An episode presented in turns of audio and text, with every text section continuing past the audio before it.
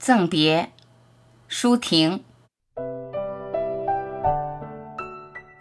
人的一生应当有许多停靠站，我但愿每一个站台都有一盏雾中的灯。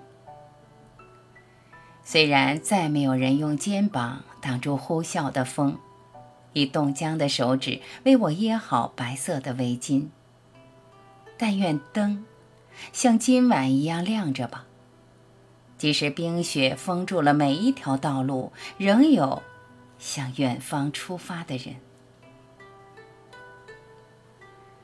我们注定还要失落无数白天和黑夜。我只请求留给我一个宁静的早晨。皱巴巴的手绢铺在潮湿的长凳上。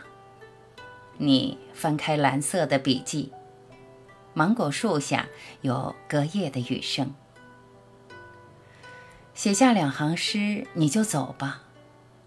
我记住了，写在湖边的小路上的你的足迹和身影。要是没有别离和重逢，要是不敢承担欢愉与悲痛。